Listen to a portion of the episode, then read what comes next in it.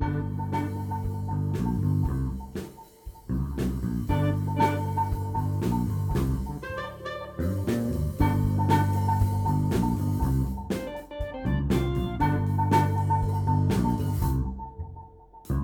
Ao vivo, o debate de bolso número 6. Eu sou o Adriano Brandão, do meu lado tá o Danilo Silvestre, tudo bom? Tudo bom, beleza? Maravilha! Vamos recapitular como que funciona o debate de bolso? Bora lá. Debate de bolso é um debate que sai do bolso e que cabe no bolso. Sai do bolso porque a gente não combina o tema. É completamente improvisado. Um de nós sabe o que vai perguntar, mas o outro não sabe o que vai ter que E a responder. gente reveza. Essa semana é você que faz a pergunta. Sou? É, é. Tá. Você também não sabia. É, É, vou- surpresa total. É, Agora é surpresa pra mim também.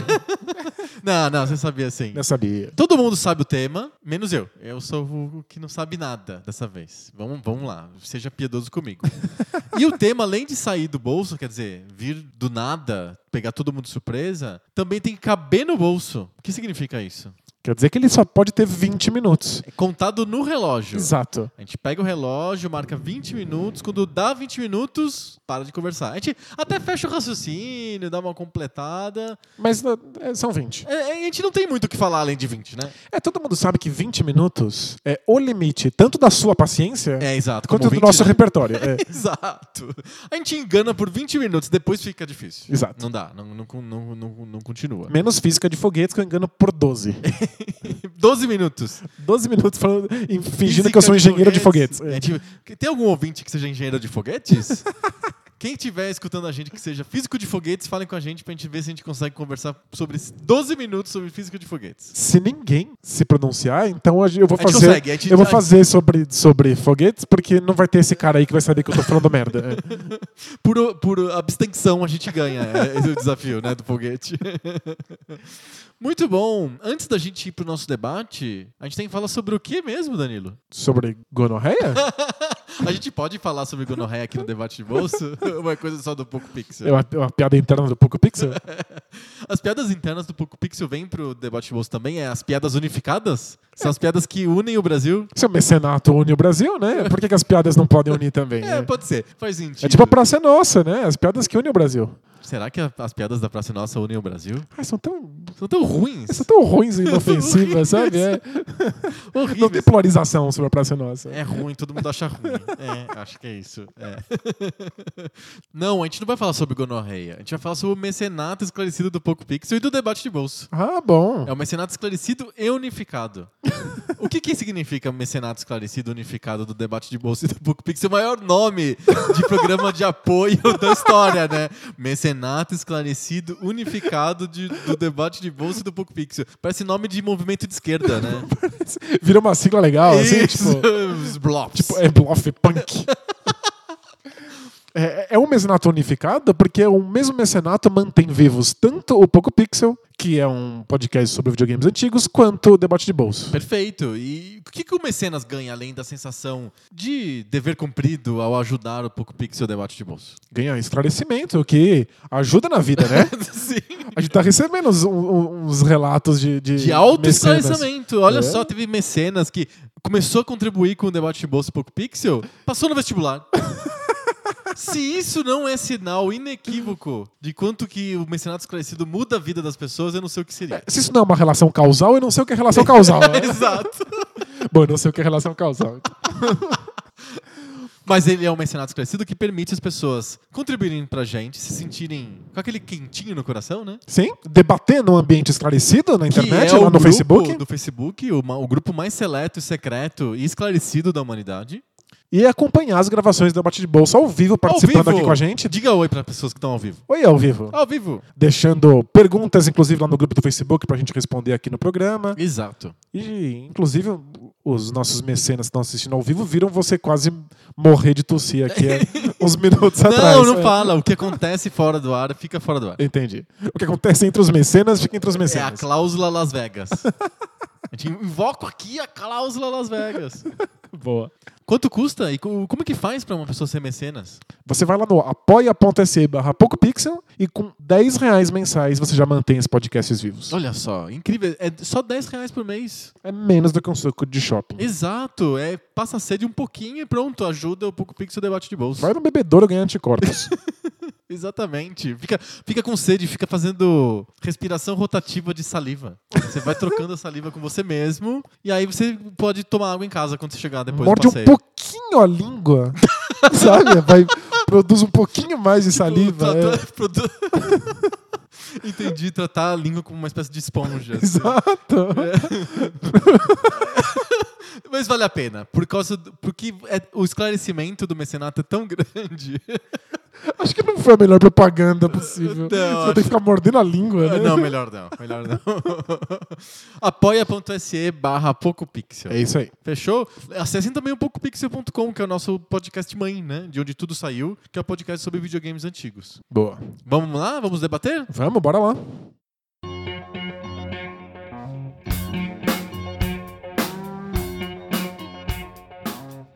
Então, Então. É, estamos num momento cada vez mais polarizado. Certo. E quem tá acompanhando as notícias aí, e quem não tá também, né? Porque o pessoal fica gritando na janela, sabe que o Lula foi Condenado. condenado a Sim. nove anos de prisão Nove anos e sete meses. em primeira instância. Isso.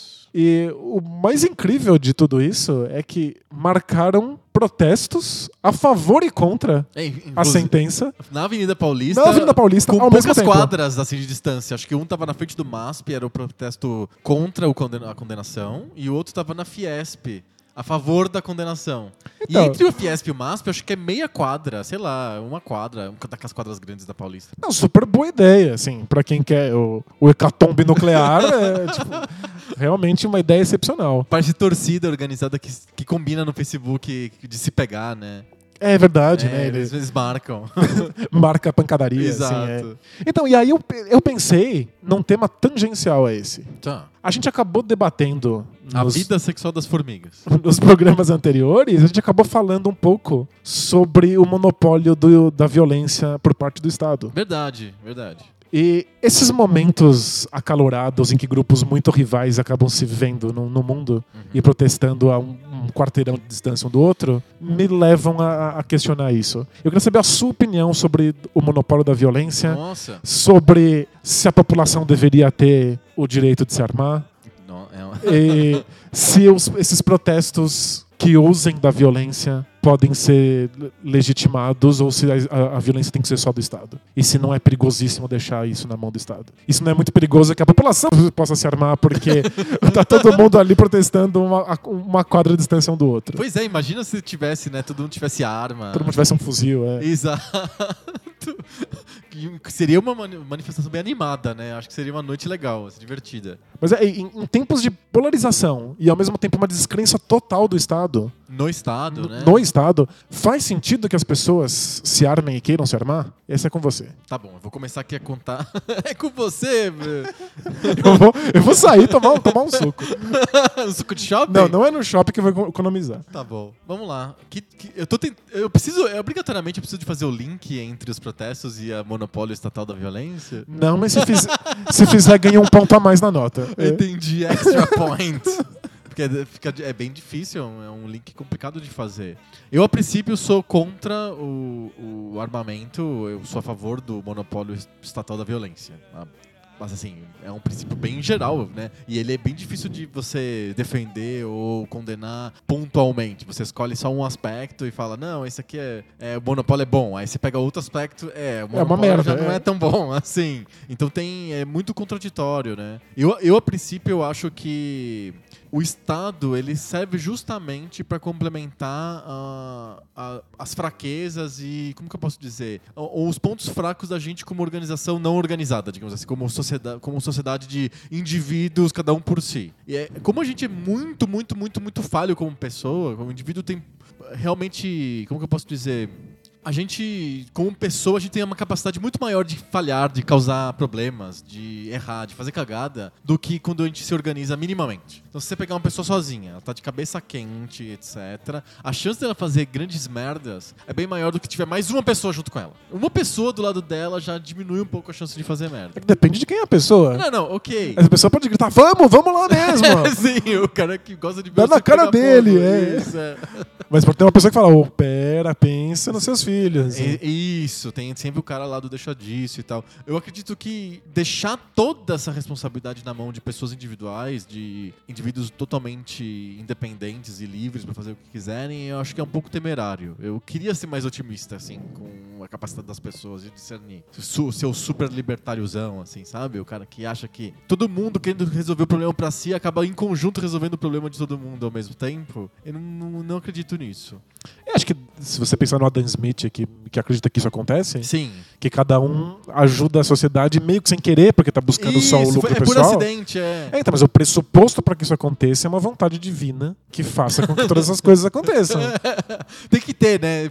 Exato. é, Sem, sem essa. Tem uma teleologia, assim, tem que, Isso. tem que ter certeza de que alguma força vai fazer isso dar certo no final. É. É, muito difícil você não partir desse pressuposto. Sim, então é, eu não parto desse pressuposto, então fica bem difícil pra eu imaginar que vontades individuais somadas resolvam uma vontade coletiva. Então, mas pensa que esse também é um pressuposto de muitos ideais comunistas. Sim. Tipo, deixa as pessoas totalmente livres e elas vão ficar. Elas vão dar um jeito de viver organicamente. Eu, não- eu, sinceramente, eu tenho pouca, pouca crença nesse modelo.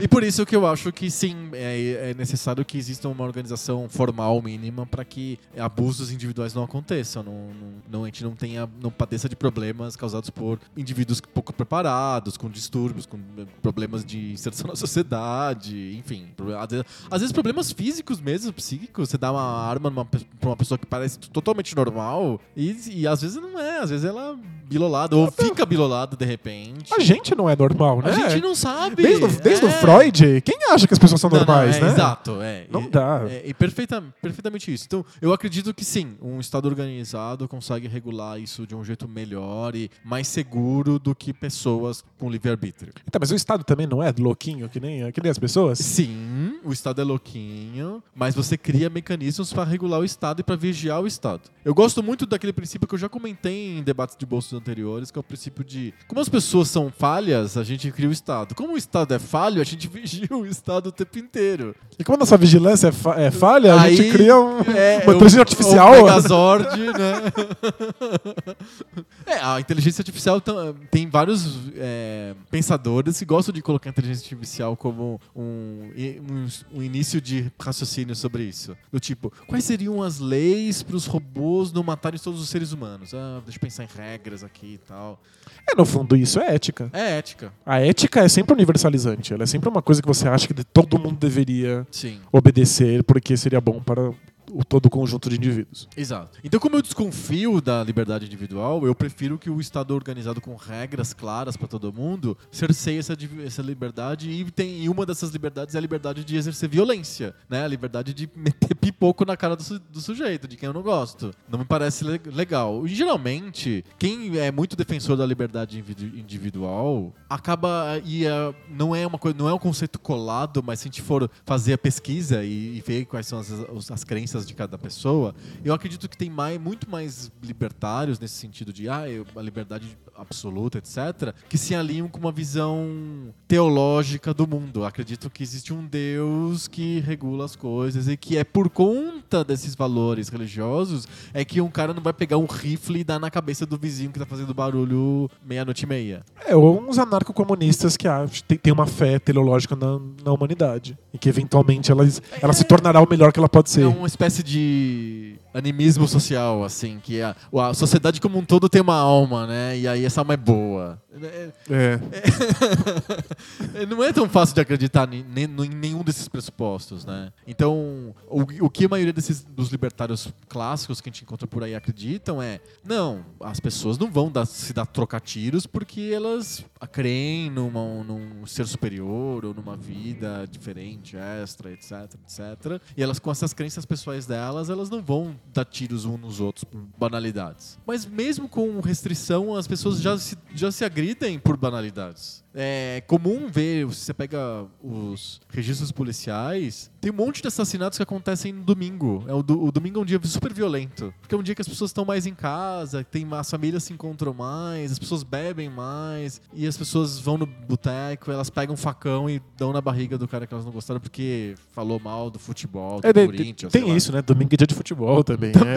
É. Futebol não, não, não é muito. E, Não ajuda e, e a- muito. o- o- as pessoas em casa brigam entre si, aí a família briga. Eu já vi vários estudos que correlacionam violência doméstica e violência com motivos torpes, motivos banais, com eh, dias de folga. É, né? Você escuta o barulho do vizinho, você tá Aí lá em casa pra brigar com o vizinho. né? Se você tá trabalhando, você não tem como brigar com o vizinho. Né? Exato. Então, tipo, é óbvio que, que a gente, mesmo com o Estado olhando, vigiando e proibindo, então no Brasil, não é, eu não posso ir no supermercado e comprar um rifle de, de matar alce que nem nos Estados Unidos ou no Canadá. Assim, eu vou no, no extra e saio com uma Winchester, né? Tipo, não, não acontece isso. Eu lembro- sempre lembro do Michael Moore abrindo a conta no banco e ganhando de Ganhando. brinde um rifle. É.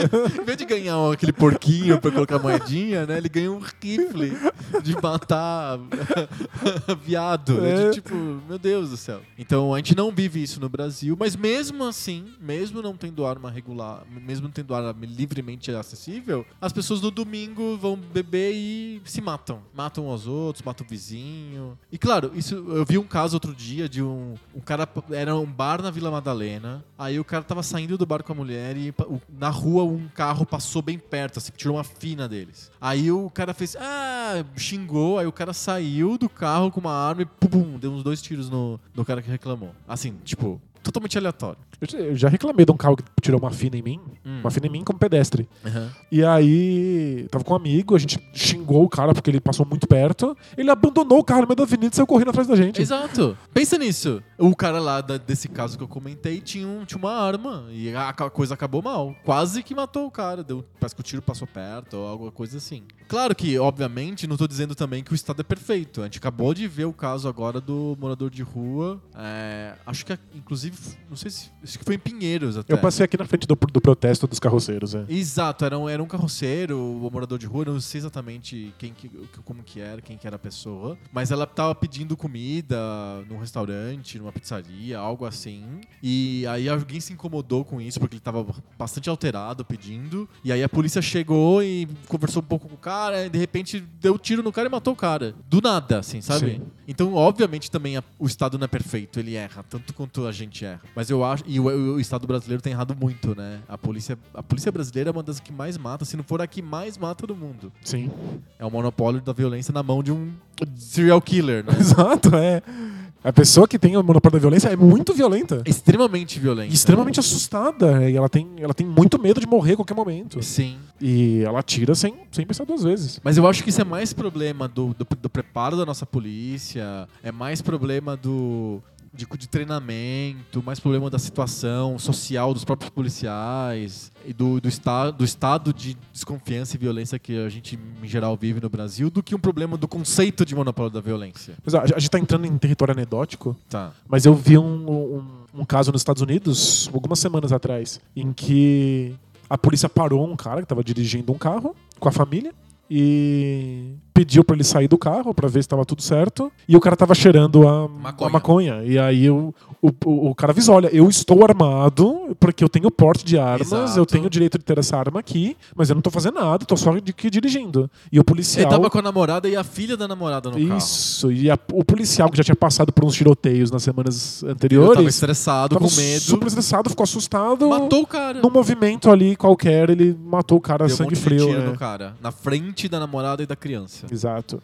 Então, tipo, a- a- o monopólio da, da, da violência por parte da polícia estatal é, gera pessoas extremamente assustadas e violentas que também Sim. cometem os mesmos erros, movidas ao mesmo inconsciente que Sim. faz a sociedade ser tão perigosa. Exato. E aí gera aquele efeito de que você faz pesquisas de opinião e as pessoas têm tanto medo do, do ladrão quanto da polícia. Tem É. várias pesquisas que indicam que uma das coisas que as pessoas mais têm medo é da polícia. É de- quando elas veem um carro da polícia ou um policial, elas ficam com medo, não, não tranquilizadas. Ah, que bom, tá a polícia. Não, a pessoa fica meio bolada porque viu a polícia ali na outra rua de cima. Especialmente se você é de uma classe social É, mais você é- fragilizada. se você é é. negro ou pobre com uma cara diferente, Dá, dá, dá cagaço. Você é. não, tem, você não confia na polícia. Mas eu acho que isso é mais problema da nossa polícia ou da polícia dos Estados Unidos, Unidos, vai, que você elencou um caso americano, Sim. do que um problema do conceito de monopólio da violência, na minha opinião. Eu acho que é melhor um, um, um ente regulatório falho do que confiar cegamente na, na, na somatória de falhas das pessoas, das milhões de pessoas. É a sensação que eu tenho.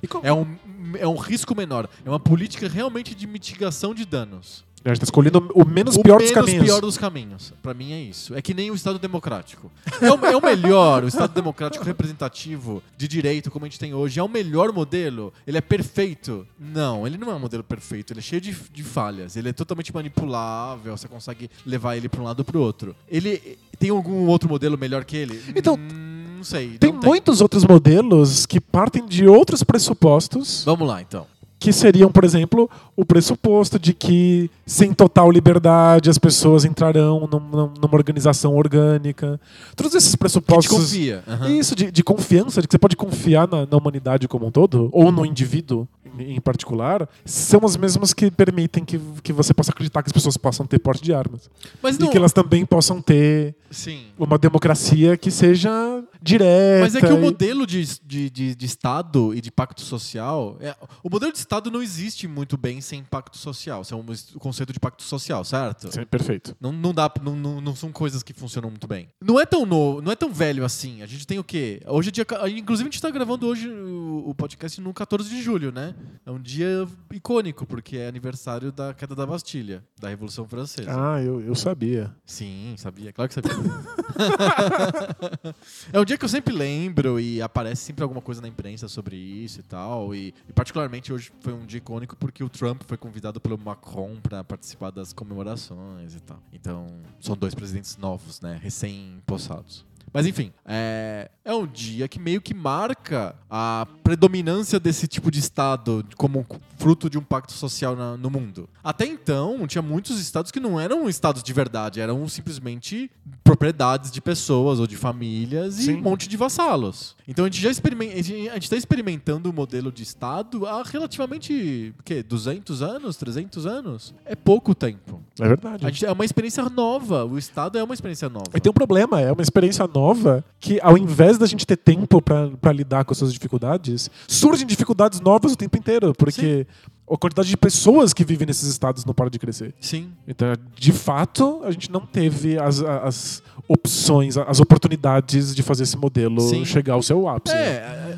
é, o, o, quais eram os modelos anteriores? Era o modelo feudal, modelo de propriedades, proprietários de terra que tinham vassalos. Então, tipo, é, não existia um conceito de sociedade, mas sim um conceito de propriedade. Ah, e modelos de, de tirania, né? De monarquia absoluta antes, anterior. Por exemplo, o modelo romano, por exemplo, o modelo imperial romano, em que é um modelo em que existe um, um grupo de pessoas, uma elite de pessoas que tem algum poder e o resto todo da pirâmide social basicamente está para servir essa, essa elite. E aí tem um representante dessa elite que é imperador ou, sei lá, cônsul, vice-cônsul, qualquer coisa que Roma inventou aí. Porque Sim. a política romana não era tão diferente da política brasileira. Não, é, aliás, olhar pra, pra Grécia e Roma é sempre muito assustador. É que Porque, igualzinho, é, né? A gente não mudou muita coisa. Não mudou. Não, em arte, em política, É em estética, é meio assustador. É, na a Grécia, você falou de Grécia, né? Eu tava pensando em Roma, mas pensando na Grécia. Ah, a democracia surge na Grécia. Mas era uma democracia direta só do de meia dúzia de pessoas que eram proprietários de terra. Todas as outras pessoas não, não participavam de coisa alguma. Não, Eu, eu adoro ter que avisar pro, pro, pros meus alunos que a Grécia é uma coisa fantástica. A super ideia da É- democracia. Olha, é o lar da democracia, da filosofia, que é- são conceitos muito fáceis de você pensar a respeito quando você não trabalha porque é muito de escravos. Sabe? Sim. É, a gente esquece isso, né? Exato. E quando. É, democracia com participação direta. É muito fácil de implementar quando na cidade tem 18 proprietários de terra que são os únicos que podem op- opinar na tal democracia. E quando elas chegam na eleição preparadas, porque elas passaram as últimas três semanas num banho grego, conversando uns com os outros enquanto enchiam a cara de vinho. É tipo. Não, é. Então.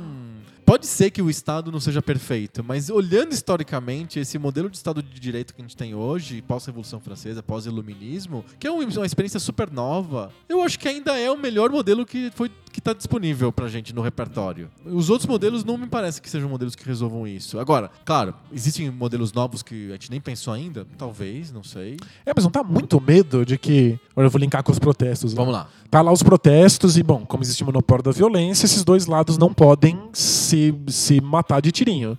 Mas aí vem o Estado e toma, toma partido. Ele vai lá e toma um lado e dá tirinho no outro lado. A gente tava falando de massacres. Tipo, a gente tem um, um monte de casos em que o Estado simplesmente não permite alguns tipos de protesto. Não, é bem. E mata mesmo. Claro, né? o Estado ele é envezado, né? Então é possível que um Estado envezado vá lá e reprima o protesto, sei lá, contra a condenação do Lula e ajude o protesto a favor da, da condenação do Lula. Mas o Estado ele parte, parte do princípio de que existem leis, essas leis são inventadas, elas são en- enviesadas. Sim, Então o, o- o Estado ele tem um partido a partir, como pressuposto. sim. Ele tem um lado. E veja bem, é, falando já de condenação e absolvição e Estado envezado, ah, na mesma, basicamente em duas, três semanas, a gente teve o Lula condenado pelo, pelo- no- em primeira instância, ah, o Aécio teve o seu mandato restituído pelo Supremo Tribunal Federal e ele, e ele não pode ser julgado ou é, ser réu na primeira instância porque ele tem um mandato de senador Sim. dele só pelo Supremo e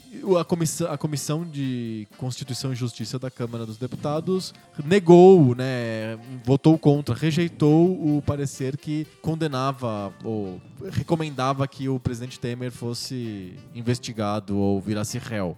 E com um monte de, de Então- negociações sobre isso sendo feitas às claras. É. Exato, claramente o- uma, uma agência, acho que chama Os Fatos, eu acho, se eu não me engano, ela apurou e descobriu que só em emendas parlamentares novas que o governo soltou essa semana para mudar os nomes das pessoas da comissão lá de Constituição e Justiça, etc, etc, foram 140 milhões de reais. Como assim?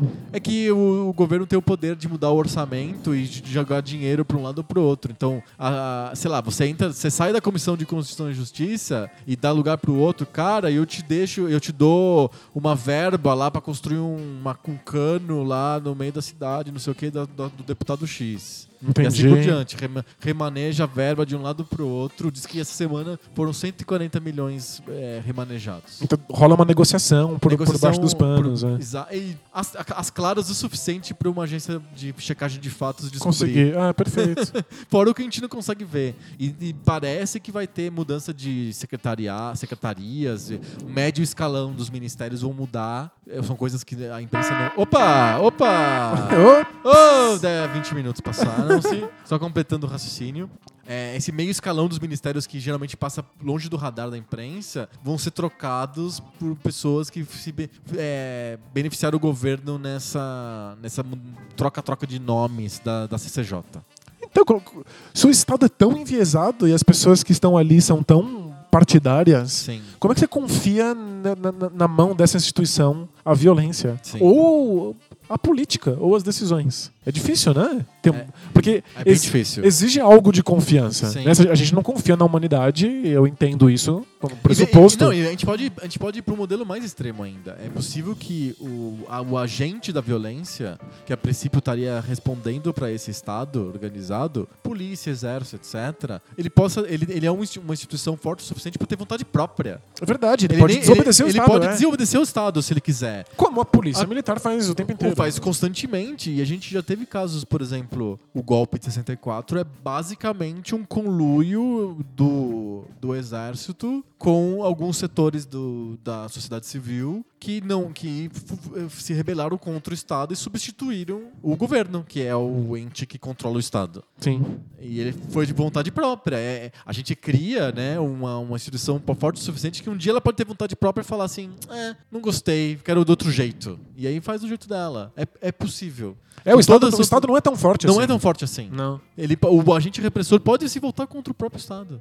Teve o caso famoso no Chile, em que as Forças Armadas bombardearam o Palácio do Governo. A- as próprias Forças Armadas Surreal, é. do próprio país passou avião soltando mísseis e destruindo a, a, a sede do governo.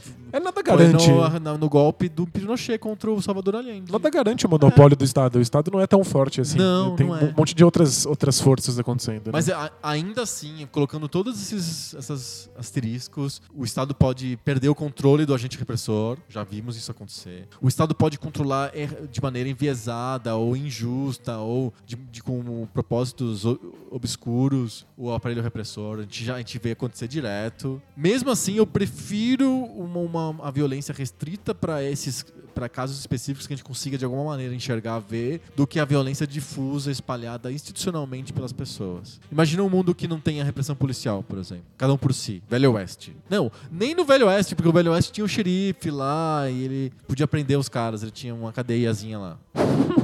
Mas ele, ele tinha que ser mais forte do que os outros pra fazer isso. Exato. Ele Senão prendem ele. É. Sim, senão matam ele, cortam a cabeça, a cabeça dele. Enf- Enfim, eu, eu realmente. Eu, com repressão, repressão, ou com a monopólio do Estado e do próprio Estado, a minha opinião é que é o, é o menos ruim, menos horrível dos problemas. Eu prefiro isso do que a liberdade total e lei da, lei da natureza. É a sensação que eu tenho. Ou voltar para um modelo de suzerania e vassalagem. Eu, porque eu acho que o modelo indígena não funciona mais. Assim, por, não sei. não sei porquê. Eu acho que imagina implementar um conceito de comunidade indígena livre, autogerida em países ou cidades de, sei lá, de 5 milhões de habitantes. Eu acho que não funciona. Não. É, tem que ter um outro conceito de, de tempo, de história, de tradição.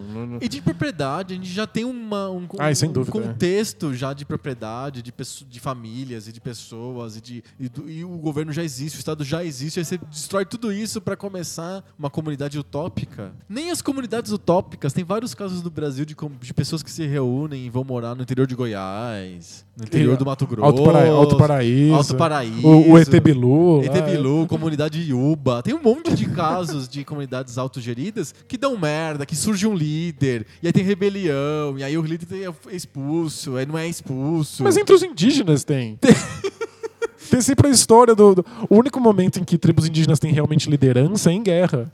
Aí tem um caso famoso de um, de um, um cacique lá que de uma, botava uma em guerra o tempo inteiro. Ele entrava em guerra com todo mundo, porque ele queria continuar liderando. Aí, eventualmente, cortaram. A, a própria tribo cortou o pescoço dele e entregou a cabeça dele em oferta de paz para as outras tribos Tá e aqui, pronto. ó, esse cara tá Acabou, esse cara tava enchendo o saco. Você queria, queria fazer guerra com vocês? Toma ele. Sim, então aí tem manipula tem aí o elemento religioso en- envol- envolvido também. Tem vários estados em que, ah, ok, não existe um, um rei, mas existe o líder religioso que tem um papel de rei, que é a mesma coisa. E aí ele, sabe, tipo, eu não sei, eu, eu sinto que apesar de tudo, apesar de ser um sistema super falho, eu ainda prefiro o Estado de Direito do que, sei lá, vou regredir ou ir para um outro modelo comunitário que parece utópico, que facilmente manipulável também. Eu acho que de longe parece mesmo. É que eu consigo imaginar algumas circunstâncias, algumas regiões que não escolheriam qualquer outro modelo que fosse diferente do atual. Acho que Um tem- Me dá um exemplo, acho só que pra gente fechar. Tem periferias que ficam completamente refém da violência do Estado Aham. e escolheriam qualquer outra possibilidade. E talvez por isso se armem tanto. né? É, faz sentido. E- E, é- de certa maneira, a gente já vê isso acontecendo. E tem alguma elite que também se sente refém da violência do- do- do- dos criminosos e também Uhum. se arma porque sente que também não consegue exercer sua cidadania. Sim. No Tem- fundo, a gente tá falando de, um, de camadas e camadas de, de controle e descontrole estatal e que, na verdade, não existe uma coisa, não é o, o- o- única, não é uniforme. Então tem momentos que existe um alto controle estatal, tem outros momentos, outros lugares que tem um baixíssimo controle estatal. É verdade. E tem lugares que o pessoas- Estado nem chegou. Não Tem chegou. lugares do Brasil que você não, não, não, existe, é uma não- ilusão. Não tira do nascimento. né? É, exato. E, e é, muitas vezes você acaba lidando com uma realidade que nem não é uniforme. Tem coisas que tem muito estado, tem coisas que não tem estado algum e você tem, você tem que saber sambar, saber, saber se proteger. É, não, o, estado, o Estado de Direito não é exatamente extremamente presente na tua vida 100% do tempo pra tudo. Tem coisas que você vai acabar pulando ele. Eu digo coisas do dia a dia, tipo fazer um trabalho sem nota. Ah, vou, sei lá, vou fazer um freela, e, mas é só me dá aqui a grana e eu não limito nota, não pago imposto. Pronto, já saí do estado. Basicamente é isso. E você não percebe. É tão É, né? Você- simples. Você o vive na fresta e você nem, nem, nem Nem percebe. percebe, nem percebe. Então não é tão uniforme assim. É verdade. Mas eu ainda prefiro esse modelo do que, um- do que os outros que a história mostrou pra gente. Talvez eu seja pessimista com as pessoas e otimista de- demais com, com a estrutura, com o modelo. Não, não, não, não, deu, deu pra entender. É? É. Em, em Foi 20, difícil e foi confuso, mas eu acho que saiu alguma coisa. em 20 minutos mais adendos, achei que foi ótimo. É, Tá bom. Tô surpreso, então. Jam Session, vê o que o pessoal tá falando. com Opa, Jam gente? Session. Vamos lá.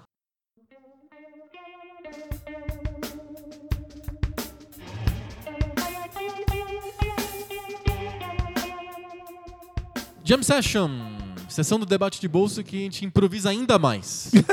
a gente improvisou por 20 minutos sobre um tema que você deu. Agora nós dois vamos improvisar por- pelos temas que os nossos ouvintes deram. Ou seja, nenhum de nós dois tá preparado. Nossa, é o desespero. Vamos lá. E a, a- a gente soma tanto as observações e as perguntas e eh, os, as- os comentários das pessoas que estão escutando a gente ao vivo, os nossos mecenas esclarecidos, quanto o que o pessoal mandou pra gente em cartinha, comentário no site. Escrevam lá pra gente. O Jam Session e o Debate de Bolso vive com a sua contribuição. É isso aí. Você pode escrever o comentário lá no site do Debate de Bolso, embaixo do post do, do- de cada podcast. Tem o botãozinho de contato também, pra você mandar um e-mail. Às vezes você não quer publicar e tal. Você pode mandar pra gente no botãozinho de contato, tem lá escrito lá contato, lá no site do Debate de Bolso. E você também pode escrever pra gente nas nossas redes sociais. Nós temos os, os twitters, o twitter.com.br debate de bolso, e o Facebook, o facebook.com.br debate de bolso. É isso. Vem jogar a gente na fogueira. A gente também tem o Instagram, que é o Instagram onde a gente coloca look do dia e mostra o que a gente come. Não- não mentira. tem, né? Não, não tem. Mas seria legal, né? Hoje eu estou vestido assim. Hoje vai improvisar uma roupa. é. Eu improvisei uma comida. Olha esse- Um macarrão com morango. que merda. Olha, esse é o bolso da minha calça é, é isso, é isso. Podia ser um Instagram só de bolsos. Deve Bolsa de ter. calça, bolsa de O casaco. pior que deve ter um público. De- Tem, de- deve pessoas ter algo. gostam de bolsos. Fascinados por bolso. Um dia a gente vai receber um e-mail de ouvinte que falou assim: Eu entrei no, no podcast escutei fiquei muito desapontado. Porque eu imaginava que vocês iam discutir bolsos. Bolsos, bolsos e lapelas. E é. não discutiram nenhum bolso, fiquei muito desapontado. Não assinei. Deve ter. To- todos os nichos existem. Existem, com certeza. Se existe o nicho, tá na internet. Vamos lá, a gente recebeu várias cartinhas assim, relativas ao tema da semana passada, que foi sobre. É um tema parecido com o que a gente fez hoje, só que é sobre o, mais a questão política, que foi a democracia representativa brasileira está falhando? Tá, tá com problemas? Tá, A Patrícia escreveu pra gente é, dizendo que é, ela ficou um pouco chocada quando a gente falou que a democracia falhou e as instituições do Brasil não estão funcionando porque estamos trocando de presidente uma vez por ano. A gente não falou exatamente isso, a gente falou que trocar de presidente todo ano é um sintoma, é, um sinal. É um indicativo. É um indicativo de que tem algum probleminha aí, né, acontecendo, né? Tem uma dor de barriga acontecendo na- nas instituições democráticas. Isso, é. Tratar o sintoma não, não, não trataria a causa. Exato, tipo, Mas a gente manter- percebe que a causa tá lá. é. Exato, é, a gente podia forçar a ter um. Deus me livre, mas alguém podia forçar um presidente que fique 30 anos e não significa que tá indo tudo bem. Pelo contrário, É, tá tudo muito ruim. é. Tá tudo muito ruim. Mas vamos lá. É, o que ela acha é que é, a, a única novidade da crise política atual é que a, a paz dos a paz dos políticos foi abolada por alguma coisa. Eu acho que ela tá querendo dizer Lava Jato, operação policial ou escândalo de corrupção, alguma coisa assim. De fato, né? E eles estão tentando se reorganizar para substituir aí as, as peças dessa história, porque as peças estão desgastadas publicamente. É verdade. Eles estão desgastados publicamente como instituição. Sim, Então, de fato, a ordem foi Foi abalada. abalada, exato. Mas ela acha, a Patrícia acha que as instituições não estão falhando. As coisas que estão acontecendo estão todas previstas na lei. Então, sei lá, se, se o impeachment do, do presidente está previsto na lei. Substituir ele pelo vice está previsto na lei. Trocar o cara pelo presidente da Câmara dos Deputados está previsto na lei, etc, etc, etc.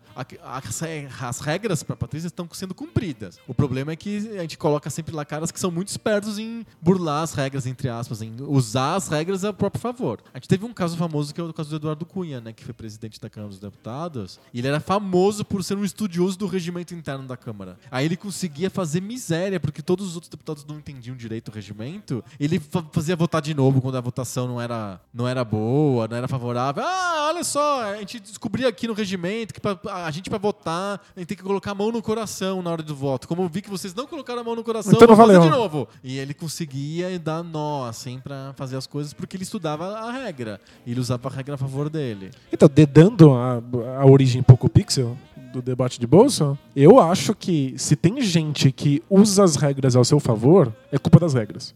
As regras são merda. Se a instituição permite que esse tipo de coisa aconteça quando as pessoas chegam lá, a culpa é da instituição. Certo. São as regras quem devem impedir que esse tipo de coisa possa acontecer. Sim. Então, tipo, se a gente, se a gente tem um modelo político em que as regras permitem que essas coisas aconteçam, você pode trocar quantas pessoas você quiser. Eventualmente vai entrar alguém que sabe usar as regras de- da- dessa maneira espertinha. Você muda as regras, pronto. É- é- deveria ser assim. Porque não tem nada ali que não seja um conjunto de regras. Perfeito. A política é só um conjunto de regras. É só isso. Então as regras não estão boas o bastante. Isso. E a, a Patrícia termina dizendo que é, ela acha que a gente erra quando a gente fala que é falha do sistema democrático, quando na verdade é falha, falha estrutural do capitalismo. É, acho, acho que ela tem razão no fato de que democracia e capitalismo não foram pensados para existir simultaneamente. coexistirem, né? Exato. E quanto mais o capitalismo avança e quanto mais as corporações começam a querer influenciar a vida pública, mais a democracia vai ladeira abaixo. Então a gente ainda não sabe, no mundo inteiro, a gente não tem ideia de como conciliar essas duas coisas. É porque o modelo de Estado democrático, como concebido pelos iluministas, é, ele, ele tem muito a ver com o espírito de pequena burguesia, né? De pequenos profissionais. É, foi pré-revolução industrial. Exato. Agora você tem super mega corporações que vão lá e conseguem alterar o funcionamento das leis porque é melhor para elas.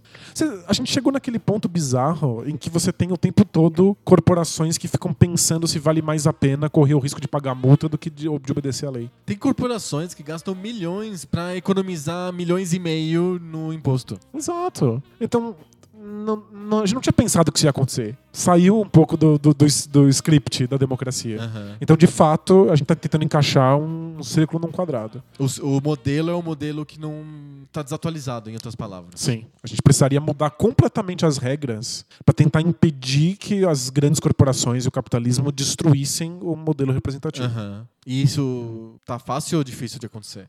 É, nesse momento, quase impossível, porque parece que quando a gente vê o- o- a discrepância, quando a gente vê que, o- que a- que o capitalismo interfere na democracia, o que a gente faz é correr na direção do capitalismo, Aham. não da democracia. É, tem os anarcocapitalistas, e tem os superliberais. Os anarcocapitalistas estão fazendo a festa e a gente tá elegendo os caras que são, que são muito mais pra essa vertente. Tipo, tem o Dória, tem o Trump, e a gente vai ver outras coisas desse modelo. Aham. Então, quando a gente viu que não cabia democracia e capitalismo juntos, a gente correu pro capitalismo. Sim. Que é muito esquisito, porque. Ele não ajuda todo mundo, né? Ele não tá aí pra ajudar as pessoas, né? Não, não é intenção dele por preceito. Exato, Não, óbvio. não, não é pra isso que ele serve. Uhum. A não ser que você acredite como pressuposto que existe uma mão divina, maravilhosa, que vai levar tudo pro caminho certo. Se você tem essa teleologia, parabéns, divirta-se. É, tudo vai dar certo no final. O problema é que a gente nunca, a gente nunca, nunca tá aqui no final, né? É, né? O final nunca chega. Que, que final é esse? Que é? final é esse, né? Muito bom. Mais, mais observações que a gente recebeu. O Pedro Henrique comenta o debate anterior, não o debate do sistema representativo, mas o debate da representati- representatividade feminina nos filmes. Lembra que a gente falou sobre o filme da, Da Mulher Maravilha? E aí você foi. A, a- a observação do Pedro Henrique é bem curta. Eu vou ler, botar aspas aqui. Ok? Aspas. Danilo não gosta de nenhum filme de heróis. Fecha aspas. Defenda-se. Eu, eu queria gostar. É, Eu vou vestir a carapuça também. Eu não gosto, não, também. Pode me incluir no, no time aí do que não gosta. Eu queria muito gostar. E, de verdade, eu não quero que o filme de heróis seja um, um filme de arte iraniano. Eu quero que o filme de heróis seja um filme de heróis. Eu quero que ele seja divertido e que, que anime, mas parece que ele, ele sempre quer ser alguma coisa a mais e não sabe como fazer isso acontecer. Eu, eu, eu sempre saio extremamente insatisfeito. Sim. Eu não me lembro a última vez que eu assisti um filme de super-herói que eu tenha curtido. Não me lembro. Acho que quando eu assisti o filme do Batman, mas o filme do Batman do Michael Keaton, quando eu tinha 9 anos. Bom, você, Aí eu saí feliz e achei muito legal. é que você tal. também era o público-alvo. é. Exato. É, talvez a gente não goste mais de filme de super-herói porque a gente não tem mais 9 anos. E, e- e essa treta? Os filmes de super-herói atuais não têm público-alvo. Não tem como você sair inteiramente satisfeito do Porque cinema. crianças não vão pegar um monte de coisas e adultos vão achar muitas coisas infantis. Eles não são feitos pra crianças, mas eles também não são feitos pra adultos. eles são super fáceis, imbecilizados, mas eles são violentos e têm humor sujo. E tipo, não- Pra quem que quem é que Sim. tá assistindo isso? Mas, mano, eu- eu não quero ir muito à frente nesse tema pra não, não acabar ofendendo pessoas. Tá bom. Mais do que a gente já ofendeu. Mas, é, mas eu, eu queria muito gostar, eu acho que são importantes Eu- que eu- existam posso esses dizer, filmes. Eu, né? vou, eu, vou, vou- eu vou ampliar. Eu, eu não tenho medo de, de, de pessoas que não gostam de mim. Assim.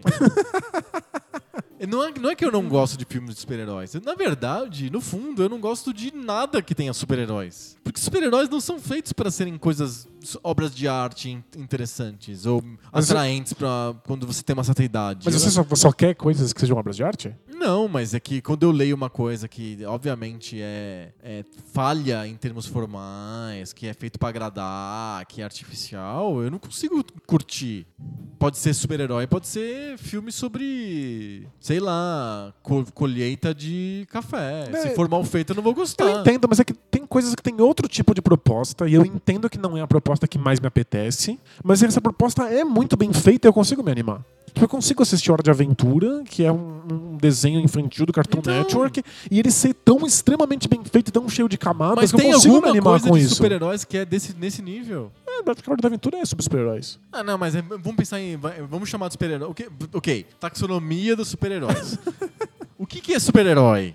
É, é só o que faz a Marvel a DC e o resto não é super-herói? É qualquer outra coisa? Ó, eu tô completamente apaixonado Hum. por um desenho do Cartoon Network que chama Steven Universe. Certo. É um desenho de super-heróis. É super-herói? Todo mundo, todo mundo lá é super-herói. É super-herói. É. E é espetacular. Porque tem uma proposta, a proposta é mais profunda do que parece e tudo é levado a cabo com, com incrível habilidade. Perfeito. Então, então. Não é a- artístico, não, não, não, tipo, não tô ouvindo. Não, eu entendo, não é, sei lá, do Mozart, museu. é, É, não, é, não é Shakespeare, mas Sim. assim, do tipo. Também. É, é- é uma coisa que tipo, não te ofende. Você, você assiste aquilo e fala, legal, bem feito. É bem feito, respeita bem a minha amarrada, inteligência. Exato. E claro, eu acho que os, os- esses filmes de super-heróis, eles só não são bons. Não é, eu não tenho problema com a proposta do super-herói em si. Pelo contrário, eu acho que ela é muito importante Acho que a pra algum- proposta é legal, mas acho que eu, então, eu vou reformular então. Vamos refinar a taxonomia do super-herói. o super-herói que eu falo é aquele super-herói massificado da Marvel e da DC. O super-herói massa véi, que destrói o mundo, sabe? É- esse é o super-herói que eu tô falando. Não tem nada legal é, que, que você fale, nossa, que bacana, que bem feito. Não, Não tem. Desse, desse tipo de super-herói não tem. acho que não mesmo. E eu acho que poderia fazer coisas interessantes, E nos- especialmente mesmo- o público infantil. E mesmo nos quadrinhos, há muito tempo não tem uma coisa super interessante, intrigante de super-heróis. Já teve muito. Já teve muito. Teve muito, muito. Acho que até os anos 90 teve bastante. E já Experiências dos anos 70, de forma, de visual, de desenho, E nem de precisa. roteiro. E já teve muito quadrinho feito p- voltado pra crianças e pra pré-adolescentes e que era empolgante, realmente Bem feito. bem feito. é. Sim. Agora eu acho que as Eu coisas. ainda assim, não não, mira é- lugar ó, nenhum. Obviamente eu não sou super assim, não vou ler com super prazer, mas eu, eu, eu eu acho a forma muito boa, por exemplo, de dos quadrinhos dos patos feitos pelo Karl Barks, por exemplo, nos anos 60, 70, nos Estados Unidos, que, que foi a, de onde veio os DuckTales, o Tio Patinhas Aventureiro, etc. É do- das histórias do Karl Barks. É pra criança? É, é super pra criança. É profundo? Não, não é nada profundo. Mas Mas, é é, muito bem, bem feito. feito, é. É bem feito, a a história não ofende a gente, ela tem um arco legal, faz sentido, os personagens são bem construídos. É bacana. Infelizmente eu não consigo enxergar nisso em quadrinhos Marvel DC faz um bom tempo. É tudo muito massificado pra agradar o maior número diferente de pessoas e pra vender produtos coligados e vender lancheira e, e camiseta. e- É, e- e- especialmente com a Mulher Maravilha, tipo, me incomoda muito a forma, o como tem que entuchar a jornada do herói, ela tem que acontecer muito rápido, ela tem que ter uma É resolução. tudo muito previsível. Enfim. E como o filme perde as oportunidades de, de tipo, dar tempo ao tempo, sabe? Uhum. Deixa o telespectador, o espectador interagir com essa cena. Olha, a cena foi bonita, deixa ele lidar com isso. Não, tem uma explosão dois segundos depois. e aí o universo está na- É, em correndo perigo. risco. É, tipo, calma. Assim. Parece que é isso. muito. É, é- é alguém pensando assim: caramba, a gente precisa Precisa, ter. precisa, precisa impressionar muito, Precisa né? ter 14 explosões, 12 perseguições de carro, 4 cenas de avião. Porque senão verdade, né? Como tem que ter cena de avião, né? Eles adoram, né? sei lá, o bagulho voa, né? Não, é, é impressionante. É tal. muito louco. Pergunta do. Olha só, a gente tem uma, duas perguntas sobre os bastidores do Poco Pixel. Ah, é? É, o pessoal tá curioso pra saber. O Rafael Vonner perguntou. Rafael Vonner não, essa é uma pergunta que eu vou ler daqui a pouco. Tô guardando essa pergunta pro final. É, o Anderson Pontes perguntou pra gente se a gente tá preocupado com o fim do SoundCloud. E se a gente tem planos de migração do Poco Pixel do debate de bolso. E aí o, o Cássio Guimarães aproveitou e perguntou como é que a gente entrou na família B9. Essa, essa, É, tu- tudo te cabe. É, É, é tudo perguntas de background, as perguntas dos bastidores. do- tudo com você que lida, lida com essa burocracia. Então, vou, vou, vou responder pelo final. Vou responder pelo, a, a pergunta do Cássio. A gente entrou na família B9 pelo Guga Mafra. A gente conhece o Guga Mafra no mercado já faz um bom tempo. Eu já tentei vender né, produtos da minha empresa pro Guga várias vezes e a gente, a gente ficou amigo nesse, nesse processo todo. E aí ele me indicou para participar de alguns braincasts sobre o meu mercado, sobre publicidade online. Então eu fui no braincast sobre publicidade online e tal, e aí eu- comecei a participar, participei de acho que de mais quatro braincasts depois desse, se eu não me engano, três ou quatro braincasts. E aí era natural que eles ficassem mais próximos de mim, que soubessem que eu, que eu existia. O Google acabou me levando para essa turminha do B9. E, e- curiosamente eu conhecia o Guga porque ele Do tem- Bola Presa, ele, adora basquete. Ele adora basquete, ele gostava do Bola Presa. Ele, E tem- o ele tentou ajudar dele, o Bola é. Presa a ser financeiramente viável um tempo. Né? É verdade, é, ele é com a empresa dele. E o irmão dele, o irmão do Guga, que é o Rafael, ele é colaborador do Bola Presa, né? Ele, ele, ele, ele que é o criador da teoria da força nominal. né? Exato, ele que faz os drafts de força nominal todos os anos. Aliás, tá, tá fazendo, tá ele tem que fazer desse ano, né? Tamo, tamo no aguardo. o, o Rafael, também conhecido como Sbubs. Os Bubs.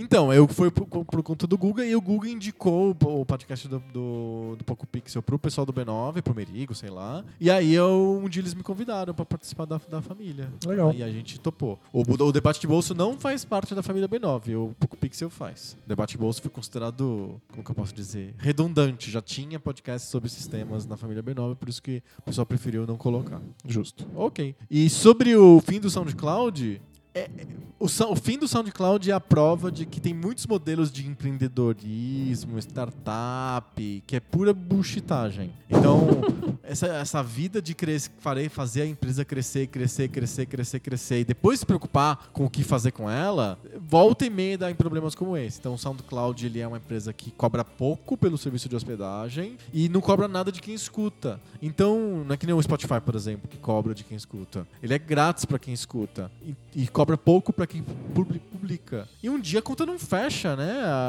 Ele começa a comer recursos de investidores que estão apostando no futuro da empresa. Porque é corre, grande, corre, porque todo corre. mundo usa Tem cento, e poucos milhões de usuários e tal, e um dia explode, né? Então, o, ah, o que está se dizendo é que eles têm dinheiro em caixa para mais 50 dias de operação, depois vão, Então- vão deixar de existir. Não, eles não vão tentar aumentar os preços violentamente? Vai simplesmente virar farofa? fazer. Eles estão negando, eles estão em modo de negação, mas como que dos cinco passos para a morte, o primeiro é a negação, né? Depois tem a negociação, ah, né? Tem vários passos aí para Do luto, né? realização do luto. Então o SoundCloud está no primeiro, que é a negação. Então eles estão lá negando que está acontecendo isso. Mas uh, tem muitos rumores de que eles vão fechar. Aí a gente está pensando já, não só um pouco Pixel, como os outros podcasts da família B9, tá todo mundo queimando a cabeça para ver o que, que é mais viável. A gente tem uma sorte, entre aspas, de ser um podcast menor. Tem menos pessoas ouvindo, mas o Braincast, que é o maior de todos, é, e acho que o Mamilos, né? São dois dos dois maiores, eles ficariam bem caros num modelo que não é SoundCloud. Então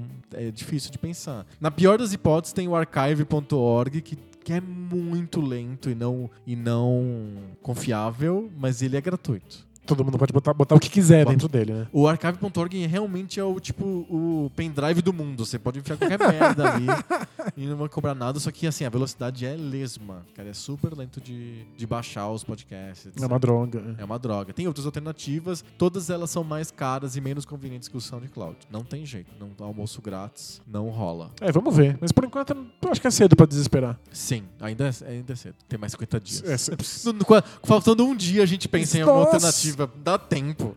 Fiz isso a minha vida inteira, agora vai ser diferente por quê? Tem podcast que tem 300 episódios. Se some o, o, o SoundCloud, mesmo que a pessoa tenha backup, ele vai ter que subir os 300 episódios no lugar novo, do dia pra noite, pra poder ter, esses caras terem, não, não sumirem, né? Os feeds estarem apontando pro lugar certo. É muito complicado. Vai dar Eu, muito trabalho. Eu tenho tipo uns 120 aí pra botar. A gente, o Poco Pixel tem quase 100. Vai dar um trabalho. Vai dar um bom trabalho, ba- várias horas aí de upload no servidor novo, seja onde for. Melhor a gente começar a pensar nisso agora. Não, um dia antes a gente resolve. Afinal, né, a gente é brasileiro e não desiste nunca, né? É, a, gente não- a gente não desiste nunca no último dia. É, exato.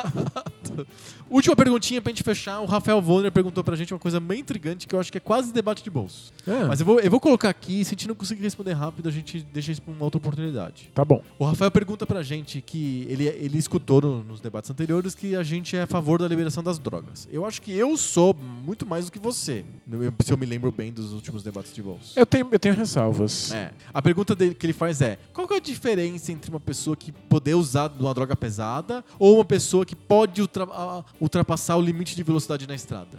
Fica aqui ah, o dilema do trem que ele propõe aqui. Por que, que uma pessoa pode usar uma droga pesada, mas não pode ultrapassar os 90 km por hora na marginal? Bom, você não pode ultrapassar o o limite de velocidade porque você se torna um perigo para outras pessoas que não tem nada a ver com isso. Mas uma pessoa que usa droga pesada não se torna um perigo para outras pessoas também? Ele não, por exemplo, ele não pode surtar e pegar uma faca de cozinha e matar a família inteira? Ou entrar dentro de um carro e atropelar cinco pessoas porque tá doidão? Então, dirigir acho que não pode em circunstância nenhuma, mas eu- não sei, depende da droga. Acho que não sei se a gente tem. Ele tá falando de droga pesada, ele escreveu aqui no texto dele. Então, defina, Droga pesada. O que, que é droga é, pesada? defina drogas É pesadas. da Marvel, da DC? Qual que é a definição aí de droga pesada? Que muitas drogas pesadas ninguém conseguiria fazer nada, porque você Totalmente simplesmente. incapacitantes. É, você toma, você toma o seu pico lá e, e fica no chão e adeus. Não, não, não sei se elas são perigosas nesse Então, sentido. você- então eu acho assim que temos uma boa fronteira, que, eu tava, que é o que estava na minha cabeça também. Porque- e eu sou bem amplamente favorável à liberta- liberação das drogas. A fronteira é que eh, o carro atrapalha muito mais a vida de terceiros do que drogas. Então depende da droga. Não, tipo, eu não tenho as informações.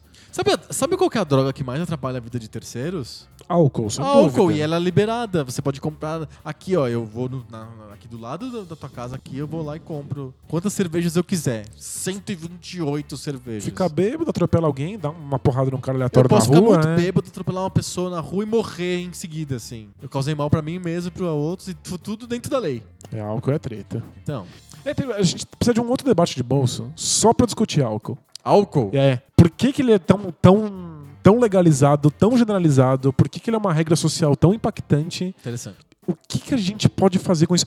Por que que... Eu, eu tava pensando sobre isso. Por que, que tribos indígenas, quando são aculturadas, caem desesperadamente no alcoolismo e- Muito, é e, se fortíssimo. destroem? Por que, que o álcool tem essa questão? Sim, é A gente- fortíssimo. A gente precisa debater isso Fechou, então a gente vai guardar esse tema é tão legal e tão profundo e tem tantas ramificações que a gente guarda ele pra um debate de bolsa futuro. Boa. Pode ser? Pode ser. Fechamos? Fechamos? Muito bom, então a gente volta com mais debate bolso na semana que vem. É isso aí. Tchau! Valeu!